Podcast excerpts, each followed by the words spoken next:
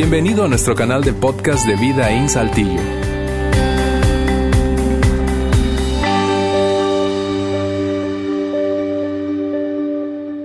Qué gusto saludarles en esta tarde. Bienvenidos a Vida In. Sobre todo si es la primera vez que estás aquí con nosotros, gracias por acompañarnos. Mi nombre es Luis, para las personas que no me conocen. Y para las personas que me conocen, también soy Luis, porque así me llamo, ¿verdad? Pero me da mucho gusto poderles eh, saludar. Normalmente me ven aquí dando la bienvenida o dando algunos anuncios. Hoy tengo el privilegio de poder traer la charla, el mensaje de esta semana, de esta cuarta parte de esta serie que hemos llamado La Era de los Reyes. Así que qué bueno que nos acompañan. Eh, soy parte de aquí del equipo, del staff de, de Vida In, junto con mi esposa, la, conductora más guapa del universo. Esa es mi esposa, Heidi. Ah, y eh, yo en lo personal trabajo, eh, soy director de toda el área de, familia, ministerio de, de familia, desde que un niño nace, desde cunero, kinder, maternal, primaria, secundaria, prepa, hasta universitarios, estamos eh, encargados. Así que si tú eres papá y tienes hijos en esa, en, edad, en esa etapa de vida, y tú te sientes ah, de alguna manera agradecido, satisfecho con lo que tus hijos están aprendiendo aquí, cómo se está haciendo todo. Yo te voy a animar a que vayas con los voluntarios y te acerques y simplemente digas, oye, gracias, gracias por invertir en la vida de, mi hijo, de mi hija. Acércate con él si realmente estás eh, contento y agradecido. Ahora, si tienes una queja o estás inconforme, ven conmigo. Ve, yo, yo te puedo eh, recibir y podemos platicar lo que queremos realmente ayudarles a todos y cada uno de ustedes. Y hoy estamos ya en la cuarta parte, en la cuarta parte de esta serie que hemos llamado La Era de los Reyes. Ha sido una serie muy buena, como decía Heidi al principio de la reunión. Ah, hemos escuchado muchas, muchos comentarios de cómo personas han eh, captado algunos eh, principios de estos reyes. Estamos hablando de los reyes de una nación llamada Israel y estos reyes lo que hicieron fue eh, cometer algunos errores en sus vidas. Y el error no solo afectó la, la, parte eh, personal del rey, sino afectó a, un gran número de personas, incluso a toda la nación de Israel. Si tú te pones a pensar, la nación de Israel sufrió y ha sufrido muchos problemas, muchas situaciones debido a las malas decisiones de esos reyes. Estos reyes eh, cometieron errores y a nosotros podemos aprender de esos errores. Incluso yo encontré un póster que fácilmente pudiera ir en la oficina de cualquiera de estos reyes. Este póster se podría decir que ah, resume toda esta serie que ha sido la era de los reyes. Y son de esos pósters de, liderazgo, de esos pósters que uno pega donde está un desierto y un corredor y, dice perseverancia. Y luego se avienta una frase ahí. Este póster eh, no es motivacional, es más desmotivacional, pero fácilmente pudiera estar en la oficina de esos reyes. Y este póster dice de lo siguiente, errores, y ahí está el Titanic, y dice, podría ser que el propósito de tu vida es solo para servir como una advertencia a los demás. Ese póster podría ir en la oficina de un rey, de, no sé, Sedequías, de Acab, de Roboam, en la oficina diciendo, oye, eso que tú estás haciendo, ese error que tú estás haciendo, nos puede servir a nosotros como una advertencia. Y este póster resume de alguna manera esta serie. Estamos aprendiendo de esos errores que estos reyes eh, cometieron. Y, si, tú, ah, si tú por alguna razón te perdiste cualquiera de las sesiones anteriores, las tres anteriores o alguna de ellas, te voy a animar a que vayas a nuestro podcast y ahí puedes escuchar eh, los, los, audios o puedes ir a nuestra página vidain.org y ahí puedes ver también eh, los mensajes. Ahora, hay algo en común en todos estos reyes que estamos viendo y es que todos tenían a alguien en su vida que hablara sus vidas, alguien que le decía, oye, ten cuidado con esto, oye, no hagas esto, oye, rey, mira, advertencia con esto. Sin embargo, estos reyes no les hacían caso, no los obedecían. Y tengo una tabla aquí para de alguna manera ver de lo que estamos hablando. Y es un resumen prácticamente de esta serie. La primera semana, eh, el, primer tema de esta serie, la era de los reyes, vimos a Sedequías. Y vimos en, en aquella ocasión cómo Jeremías estuvo hablando con Sedequías. Y al fin de cuentas, Sedequías hizo lo que quiso. La semana número dos vimos a Roboam. Si, si, no, si mal no recuerdas, eh, Roboam eh, fue el hijo de Salomón. Salomón es considerado el hombre más sabio, aun si no eres, eres una persona que normalmente no asiste a una iglesia o no estás familiarizado con la Biblia. Seguramente has escuchado de Salomón, las decisiones salomónicas. Bueno, Salomón, siendo el hombre más sabio, tuvo un hijo llamado Roboam y Salomón le juntó a su hijo un grupo de, de, sabios, de ancianos, para que coachearan, para que guiaran a su hijo Roboam. Una vez muerto Salomón, queda Roboam ya gobernando esa nación de Israel eh, y junto con un grupo de, de sabios, el grupo de, de, sabios, de ancianos, yendo con Roboam, dándole consejos y al fin de cuentas, Roboam no les hizo caso e hizo lo que quiso y vimos también cómo les fue mal. Y la semana pasada Juan nos habló acerca de Acab, otro rey de la nación de Israel, teniendo ahí Elías presente en su vida y también no le hizo caso. Pero el día de hoy, damas y caballeros, vamos a ver al rey de Israel más famoso, más conocido. Incluso, repito, si eres una persona que no está familiarizado con ninguna historia de la Biblia, pero has escuchado seguramente de este rey, el rey David. Ahora, este rey David eh, hasta hoy en día la nación eh, de, de, Israel, si tú buscas banderas de los países, la bandera de Israel es una bandera blanca con, con unas franjas eh, azules y en el medio, en el centro, tiene una estrella llamada la estrella de David. David es, es considerado como el, el, rey más famoso de toda la nación de Israel. Es aquel que nos contaban de David y Goliat y que la onda y todo ese rollo. Y, y, vamos a ver hoy una historia de David. Ahora, la historia que vamos a hablar hoy de David no es propiamente una historia bonita de David, de hecho vamos a hablar del error más garrafal que cometió, perdón, David, esa, esa mancha en su vida, en su historia, este, que, la Biblia toma varios uh, capítulos incluso para hablar de la historia de David. Sin embargo, en toda esa historia cometió un error garrafal, garrafal. Y en el medio de esa historia está nuestro tema principal y nuestro tema principal de esta tarde es acerca de las conversaciones difíciles. Conversaciones difíciles. Ahora, cuando escuchas conversaciones difíciles, probablemente ahí tengas un freno y ya te desconectes y dices, wow, wow, wow, espera, espera, Luis. La verdad es que normalmente no me gustan las conversaciones difíciles. O si eres como yo, las, las evitas, ¿sí? Las evitas y no, no te gusta tenerlas ni que las tengan contigo. Y ponemos una y mil excusas, pretextos de decir, no, no, no, este, bueno, él sabe lo que hace. No, mira, este, yo, yo ya estoy maduro, siempre lo he hecho así, pero eh, conversaciones difíciles normalmente no nos gustan. Y, y, no quiero perderte, porque a lo mejor puedes decir, bueno, esto no me va a servir a mí, yo soy una persona que evito conversaciones difíciles, pero son necesarias para nuestra vida son necesarias para nuestra vida. Todos y cada uno de nosotros necesitamos tener conversaciones difíciles o que tengan conversaciones difíciles con, con nosotros mismos, porque las, las, evitamos. Normalmente cuando, cuando estás en la oficina y tu jefe te, te llama y te dice, eh, Luis, uh, puedes venir a mi oficina, necesito hablar contigo. Y uno luego lo empieza a pensar, ¿qué hice? ¿Qué hice? ¿Qué hice? ¿Será, ¿Será el lápiz que me robé ayer que me llevé a la casa? No, no, no creo. Me, me irá a despedir y empieza uno como que a, a, temblar porque no nos gustan las conversaciones difíciles. Aquellos que estamos casados, cuando, cuando, cuando tú, por ejemplo, mujer, tu esposo te dice, mi amor, tenemos que hablar. o cuando tu esposa te dice, oye, ¿podemos hablar en la noche? Y tú, no que no nos gusta, no nos gusta, es como que, ¿de qué vamos a hablar? Evitamos conversaciones difíciles. O si tú estás aquí, eres un joven o señorita y, tienes novio o novia, ¿sí? ¿Qué hay cuando, cuando si tú eres un, chavo, por ejemplo, y tu novia te manda un WhatsApp y te dice, mi amor, ¿podemos hablar? Incluso yo encontré el meme perfecto de, de lo que sucede cuando tu novia te manda un mensaje y este meme es este que está aquí en pantalla. Cuando tu novia te dice, tenemos que hablar. Esa es la cara que haces, ¿no?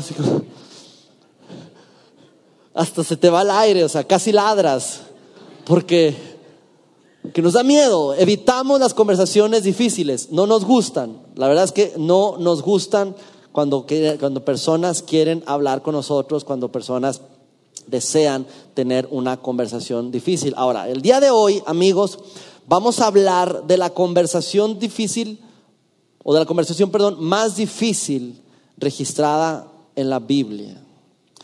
Una de las conversaciones más difíciles registradas en la Biblia. Precisamente tiene que ver con la historia de David y con eh, una persona que ahorita más adelante se los voy a platicar. Así que si están listos, es una historia que seguramente ya, eh, si eres una persona que normalmente va a la iglesia, seguramente has escuchado, pero la quiero platicar, eh, versión Luis Fragoso, para que todo el mundo la podamos entender y, entender y estar todos en el mismo canal acerca de esta historia. Es la historia de David. David, ya siendo rey de la nación de Israel, Dios lo había puesto ahí como rey. Antes de él había estado Saúl, Saúl sale de su reinado y ahora Dios, específicamente Dios, no fue democracia, no fue por votación, Dios pone a David ahí en esa nación de Israel. David está gobernando esa nación de Israel y entran en guerra. Así que David manda todo su ejército a la batalla y están todos los soldados, todo el ejército en la batalla eh, haciendo la guerra. David se queda en palacio, en la Casa Blanca, o café, no sé qué color era, pero se queda en su casa. Y ese día, había un día, todo el mundo en la guerra, ese día David se levanta tarde, probablemente, probablemente perdón, eh, la noche anterior se desveló viendo House of Cards, ahí una serie de Netflix o qué sé yo, muy buena la serie, por cierto.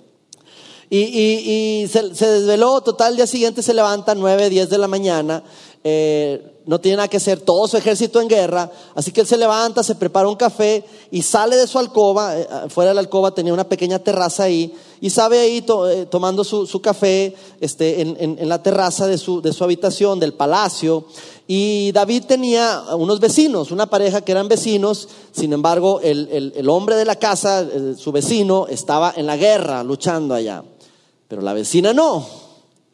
Así que David tenía ahí un río, agua por ahí frente a su casa, y voltea con su taza de café y ve a la vecina bañándose, desnuda.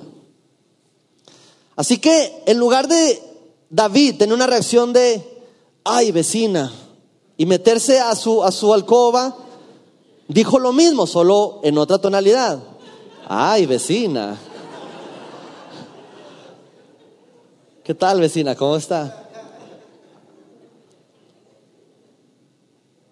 Y en lugar de, David simplemente retirarse y no seguir viendo, David se, quedó ahí. Incluso yo imagino que había por ahí unos arbustos, unas palmas, y David, eh, por favor, ¿me pueden cortar esas ramas que no me deja ver bien?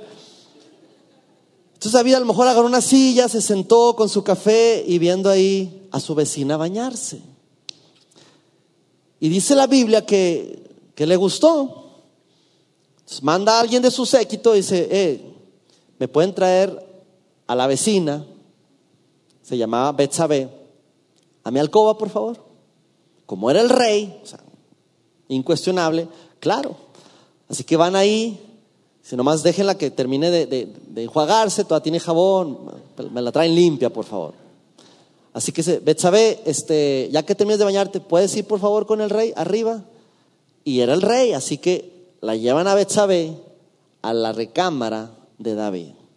Y dice la historia, dice eh, eh, la Biblia, que David durmió con Betsabé.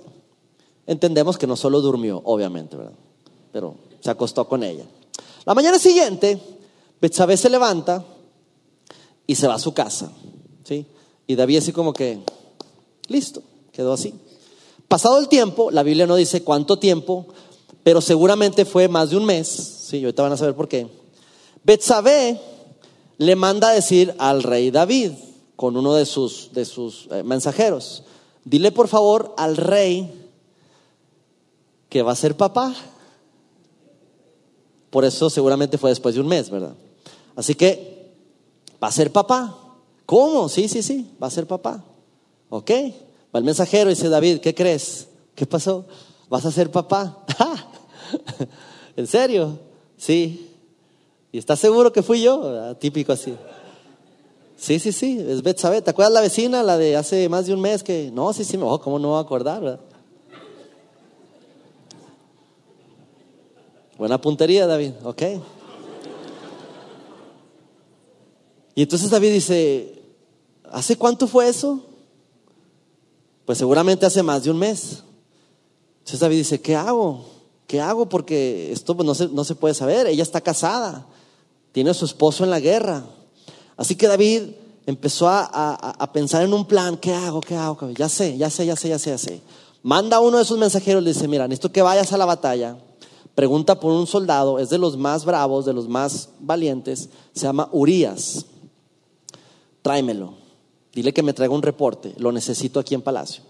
Va el mensajero a la guerra, eh, Urias, que no, no, es uno de los, de los meros meros, está allá en, aquel cuartel. Va, eh, Urias, ¿y qué pasó? Te habla David, que le lleves un reporte de la guerra. Así que Urias, como buen soldado, buen, buen capitán, se prepara un reporte, llega con David, dice, mi rey, a sus órdenes. ¿Qué pasó, Urias? ¿Cómo va la guerra? No, no, no, vamos bien, vamos avanzando, ha sido eh, interesante y le da todo un reporte Urias increíble. Yo me imagino que le presentó gráficos ahí, un PowerPoint, mira, vamos así, estos son las bajas, una gráfica de pasteles, hemos avanzado así, Excel, todo así súper bien. Y David se queda, wow, Urias, tú sí que eres increíble. ¿Sabes qué? Eres tan, tan increíble tu reporte, espectacular te voy a dar una semana para que, tú sabes, descanses. Así que ve con tu esposa. ¿Cómo se llama tu esposa? Ah, Betsabe, creo que se llama Betsabe. Ve con ella, o sea, disfrútala. Ten relaciones con ella, dale, dale.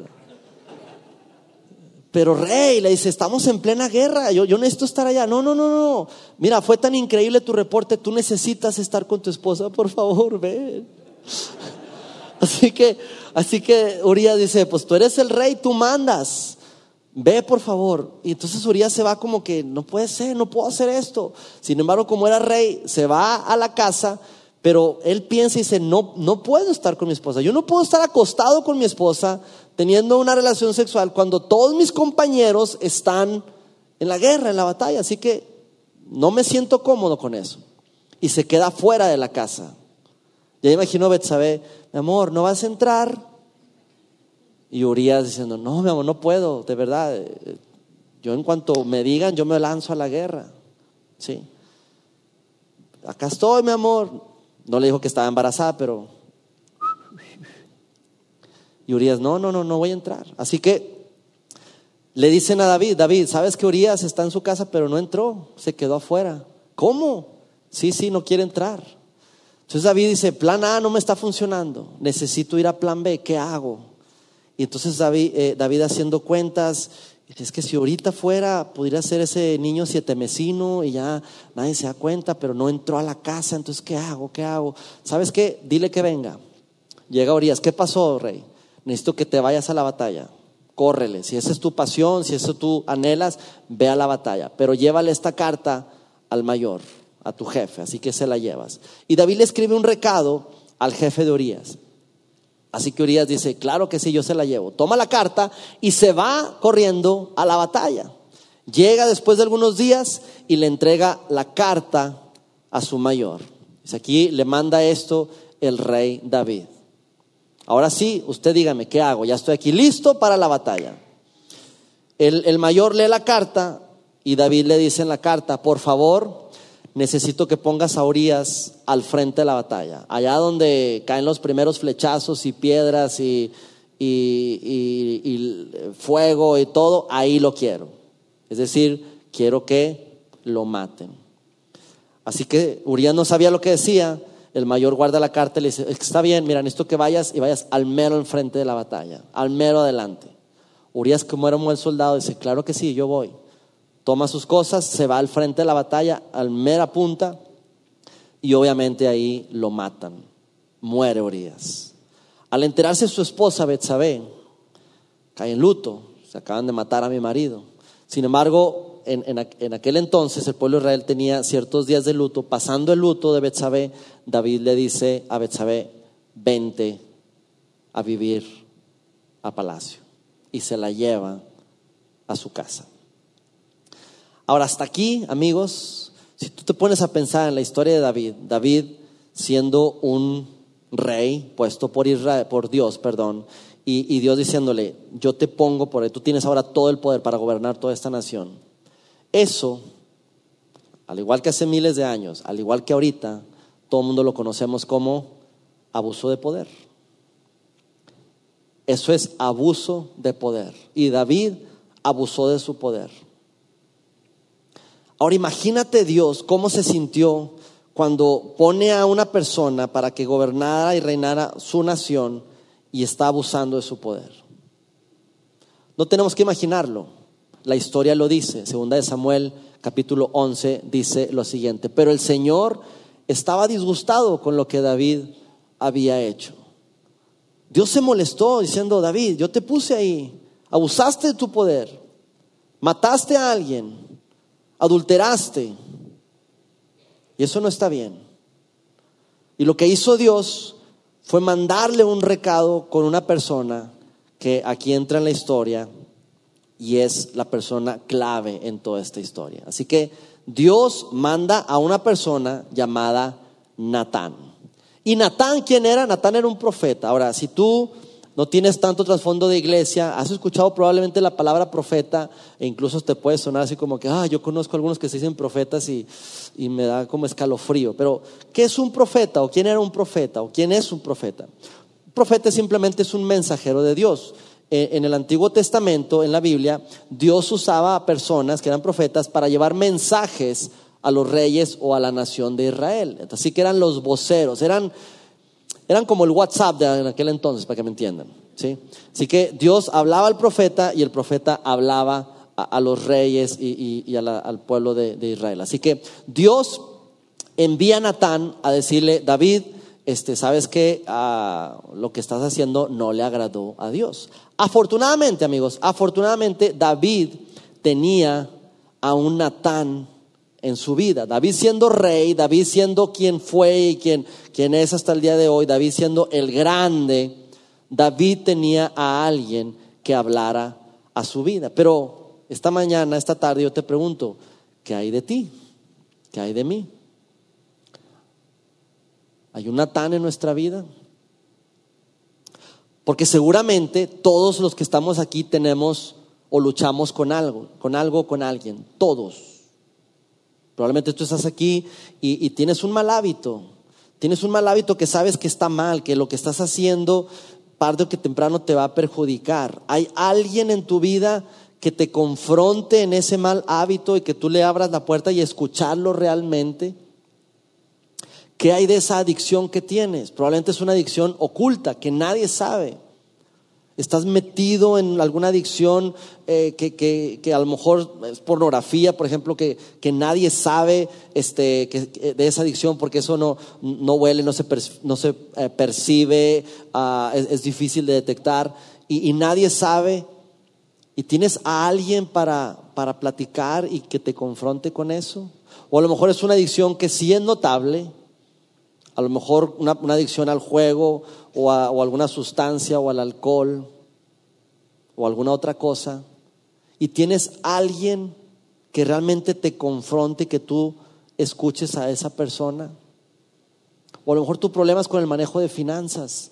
A lo mejor eres un mal mayordomo o, tienes problemas constantemente con, dinero o, tal vez eh, problemas con deudas. Sabes que tarde que temprano eso va, se va a convertir en un problema más grande.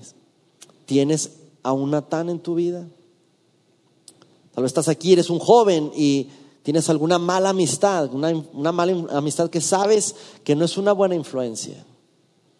Y hay alguien en tu vida que pueda hablarte y decirle, oye, ese amigo que tienes no te conviene, pero que realmente tú lo escuches.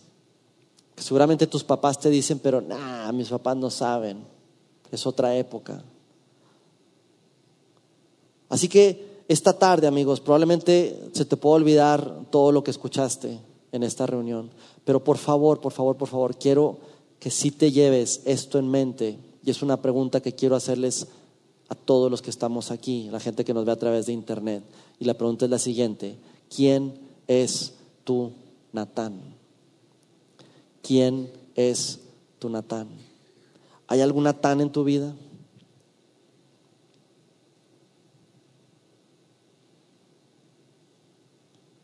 ¿Realmente hay algún Natán o hay algunos Natanes en tu vida? ¿O simplemente vives la vida y, así la vivo porque así soy, siempre lo he hecho así, yo puedo con esto, yo, yo no necesito a alguien más. ¿quién es tu Natán? Sabes, a lo largo de mi vida he tenido, ah, gracias a Dios, diferentes Natanes en mi vida, personas que, que, les he dado la oportunidad de hablar a mi vida. Eh, pero yo recuerdo algo que me sucedió ya hace varios años. Hace muchos años yo me, me dediqué a la organización de eventos. Empecé en mi ciudad natal, en la ciudad de Durango, haciendo eventos pequeños, el típico concierto en la plaza, donde llegaban una cantidad de personas como unos 20, 25, tú sabes, Este, casi no llegaba. Después fue creciendo, eventos en teatro, y luego en plazas, eh, plazas más grandes, conciertos, ya después plazas de toros, estadios, ah, llegamos a hacer incluso a, un evento en la Arena Monterrey, en otras partes, fuera, en otras ciudades, estados, incluso países.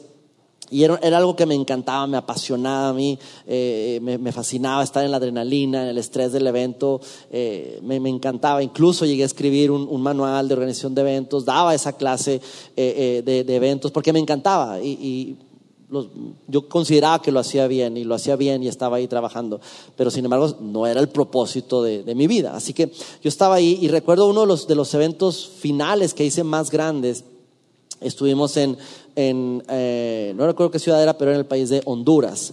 Y estuvimos ahí y, hubo algunas situaciones ahí en el evento. Y ya terminando el evento, eh, que fue en el Estadio Nacional ahí de, Honduras, eh, yo volé a la ciudad de Houston. Y estando en Houston, ahí hay un, gran amigo que es un, una eminencia y un experto en eventos.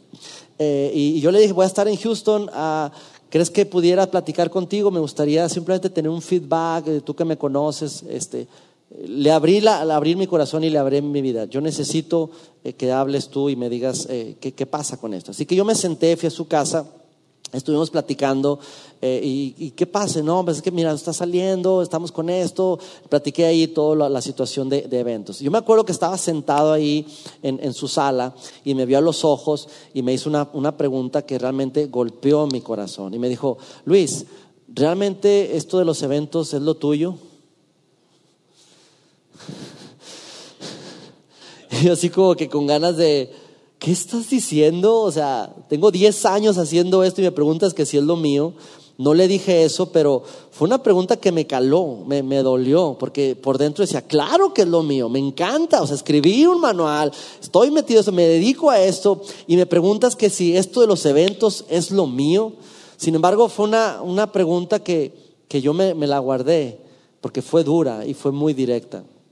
Terminamos la conversación, yo regresé de Houston acá a Saltillo y, yo me, vine haciendo esa pregunta, ¿realmente es lo mío? ¿Realmente es lo mío? Y, tiempo después, poco tiempo después, me di cuenta que sí me apasionaba, sí me gustaba, sí, sí hacía bien las cosas, pero así como propósito de dedicarme a eso el resto de mi vida no era lo mío. Así que tomé la decisión de empezar a dar pasos hacia atrás. Y gracias a ese Natán que tuve en ese momento donde hubo una confrontación realmente, te puedo decir, dolorosa, pero gracias a eso, yo ahora estoy aquí haciendo propósito de mi vida y haciendo lo que me encanta hacer. Pregunta es, ¿tienes un Natán en tu vida?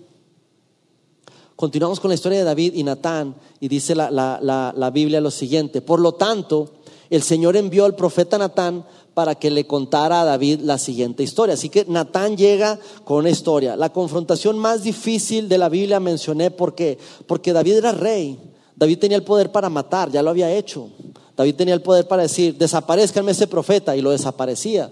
Así que Natán va con David y dice, ay, nanita, lo tengo que confrontar. Y él tiene el poder para matarme, porque le voy a decir, oye, Dios dice que eso que hiciste estuvo mal, y me puede matar. Así que David, Natán dice, ¿cómo le hago? Y Natán llega con la siguiente historia. David, vengo a hablar contigo. Y a lo mejor David hizo como el perro, así como que... Dice, ¿qué pasó? Y Natán inicia la conversación y la confrontación de la siguiente manera. ¿Sabes, David? Había dos, dos hombres en cierta ciudad. Uno era rico y el otro era pobre. Y dices tú, a ver, a ¿a dónde va con esto? ¿No? Es como si, oye, quiero hablar contigo, ¿qué pasó? Mira, había una vez un mexicano, un gringo y un chino, así como, ¿me va a contar un chiste o qué va a hacer, no? Sin embargo, le dice, mira, había una vez un hombre rico y el otro hombre era pobre. El hombre rico, dice, el hombre rico poseía muchas ovejas y ganado en cantidad, tenía muchas, muchas ovejas, mucho ganado, etcétera, etcétera. Dice, pero el pobre no tenía nada, solo una pequeña oveja que había comprado, es lo único que tenía, una pequeña oveja que había comprado Además se pone tierno. Ahí me imagino el violín. Y empieza a contarle a Natán. Y mira, no solo eso, sino esa pequeña ovejita, él la crió, la cual creció junto con sus hijos. La ovejita comía del mismo plato del dueño y bebía de su mismo vaso. Era así como parte de la familia, era una ovejita pequeña. Él la acunaba como a su hija, es decir, era su tesoro más preciado este pobre hombre. David me lo imagino llorando. ¿Por qué? Porque David fue pastor. ¿Recuerdan cuando David en, su, en su, niñez y, adolescencia fue pastor? David crió ovejas, David sabía cuáles eran las ovejas bravas, las rebeldes, David sabía tener ovejas pequeñitas y acostarse con ellas en el pasto y criarlas y comer con ellas. Así que David sabía cuando este Natal estaba diciendo, esta ovejita tan tierna, parte de la familia. Así que en ese momento David decía, wow, yo he tenido una ovejita así, claro que sé de lo que me estás hablando. Y David se transiciona, perdón, Natán se transiciona y dice lo siguiente, cierto día llegó una visita a la casa del hombre rico, el que tenía muchas ovejas, pero en lugar de matar un animal de tantos que tenía, de su propio rebaño o de su propia manada, esto es lo que hizo. Tomó la ovejita del hombre pobre, la mató y la preparó para su invitado. En ese momento dice, espérame, espérame, el hombre rico teniendo muchas ovejas, agarra la ovejita, pobrecita, parte de la familia del hombre pobre, y la mata. En ese momento, David se molestó tanto, porque él sabía lo que sentía perder una ovejita pequeña. Entonces David se puso furioso. Tan cierto como que el Señor vive, juró David, cualquier hombre que haga semejante cosa merece la muerte. No puede ser posible que un hombre que tiene muchas ovejas tome la ovejita pequeña, única de ese hombre pobre y la mate. Y en ese punto, amigos, Natán tenía a David donde quería tenerlo. Y ahí es donde Natán simplemente le dice a David. Entonces Natán le dijo a David. Y ahí yo me imagino la escena tipo Star Wars. Yo soy tu padre. Natán diciéndole a David, tú eres ese hombre. Tan, tan, tan, tan, tan. Y entonces David dice, espera, espera, espera, todo es una historia realmente inventada. Pero estás hablando de que tenía ovejas, le quitó la oveja. Espérame, estás hablando de mí. Y David se dio cuenta que estaba hablando de él diciendo, yo maté a un hombre, o lo mandé matar. Yo tenía mi esposa y sin embargo le quité la esposa a ese hombre. Cometí adulterio. Y ese, lo, lo que hizo ese hombre rico, de quitarle su ovejita, eso se llama abuso de poder. Mismo que yo cometí. Abuso de poder y se dio cuenta que estaba hablando de él mismo. Así que en ese momento David se arrepintió, porque cayó en cuenta, está hablando de mí y realmente cometí un grave error. Segunda de Samuel, capítulo 12, dice lo siguiente. Entonces David confesó y le dijo a Natán, cierto, he pecado contra el Señor. Natán le respondió, sí, pero el Señor te ha perdonado y no morirás por este pecado.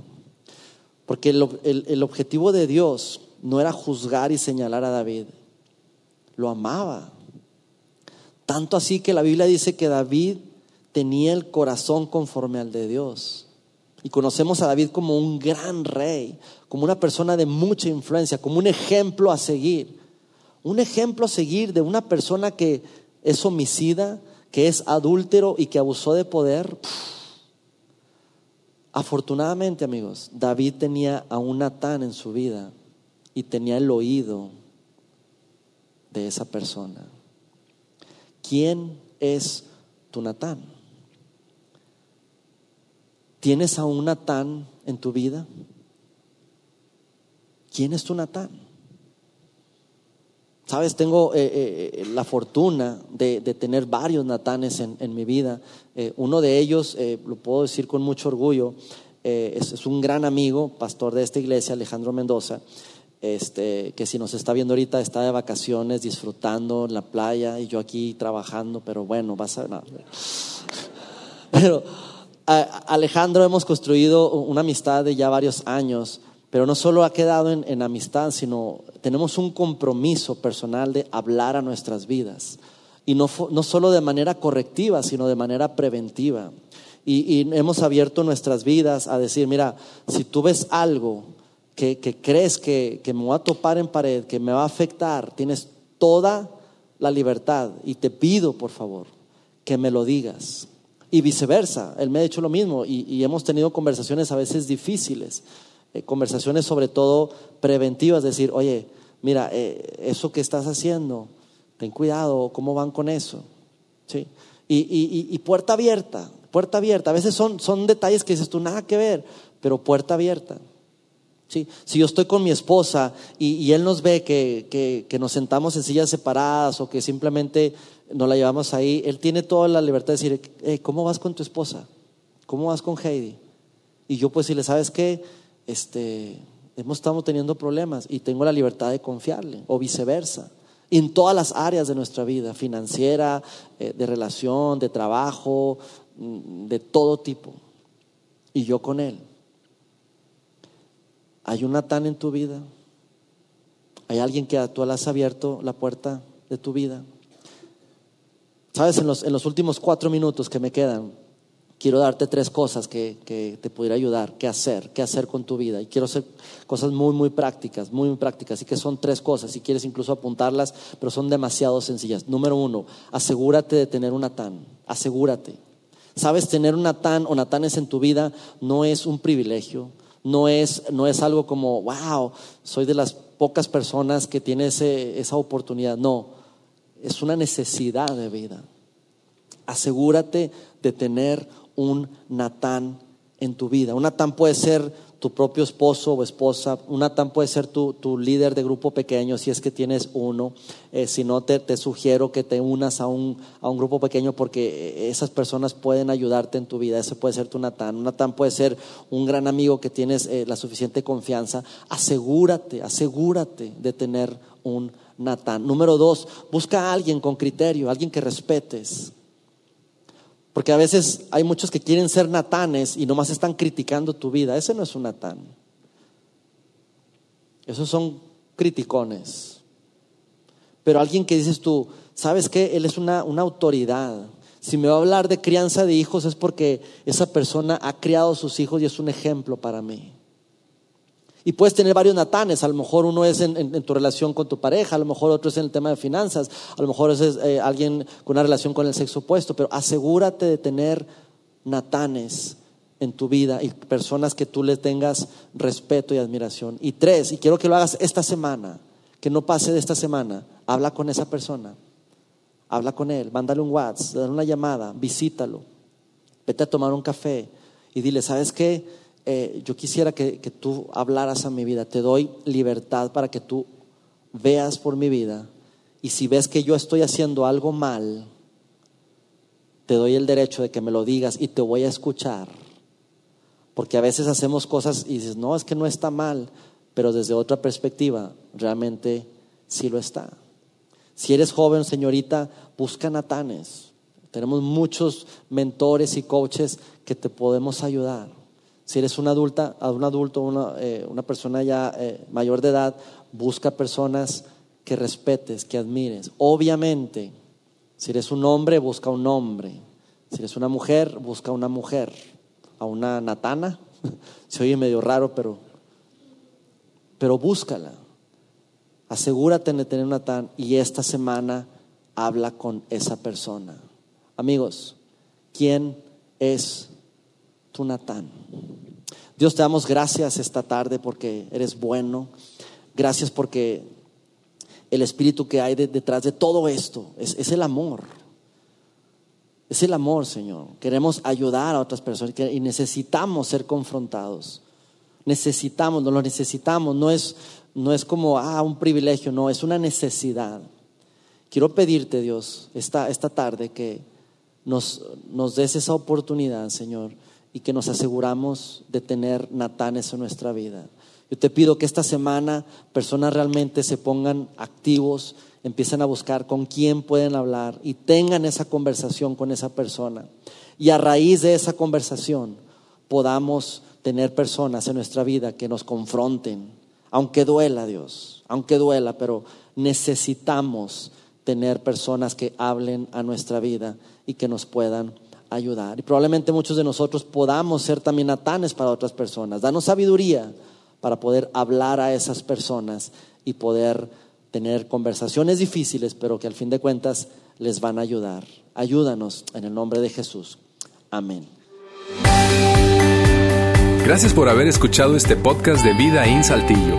Si deseas escuchar estos mensajes en vivo, te invitamos a que nos acompañes todos los domingos a nuestro auditorio. Para más información sobre nuestra ubicación y horarios, entra a vidainslt.org